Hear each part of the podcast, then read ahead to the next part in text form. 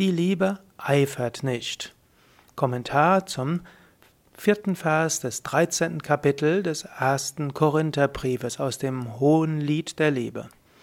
Der Vers war ja als Ganzes, die Liebe ist langmütig und freundlich, die Liebe eifert nicht, die Liebe treibt nicht Mutwillen, sie bläht sich nicht.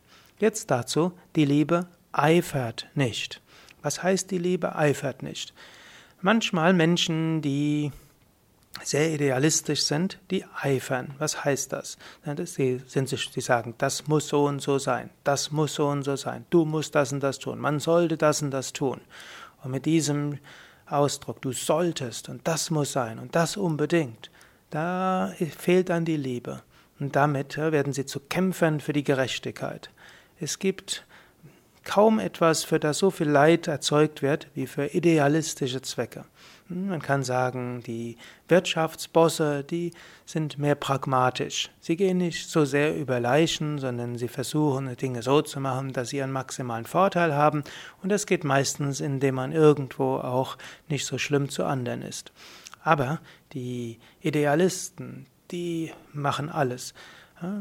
Zum Wohl einer guten Sache bringt man andere um. Zum Wohl einer guten Sache werden hm, Tote in Kauf genommen. So sind die Religionskriege entstanden. So sind, haben, gab es die zig Millionen Toten im Namen des Kommunismus. Und so haben sich die Religionen bekämpft und so weiter. Daher eifere nicht. Aus Prinzip. Hm, so Menschen haben Prinzipien. Ich bin ja ein Yoga-Lehrer, habe eine große spirituelle Gemeinschaft gegründet und das Eifern ist eines der großen Probleme. Natürlich es gibt auch das andere Problem, dass Menschen die Grundsätze nicht ernst nehmen. Eigentlich braucht es beides. Es braucht solche, die auch eifern.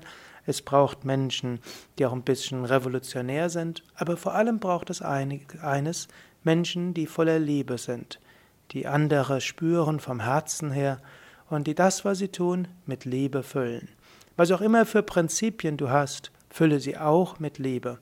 Wenn du ökologisch orientiert bist und andere davon überzeugen willst, nicht so viel zu heizen, mach es trotzdem mit Liebe und Verständnis.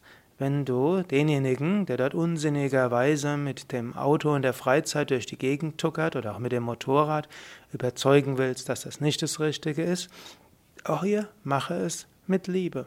Und manchmal musst du auch einfach akzeptieren, der andere ist halt so und das liegt ihm am Herzen. Liebe ist wichtiger als vieles andere. So überlege in der nächsten Woche, wo eiferst du vielleicht? Wo wirst du im Namen eines höheren Prinzips deine Liebe vergessen? Auch im Umsatz mit deinem Partner, auch wenn du sagst, wie kann der nur seine Socken? Oder warum das und das? Liebe. Du kannst auch sagen, was du brauchst. Es gilt auch Liebe für dich.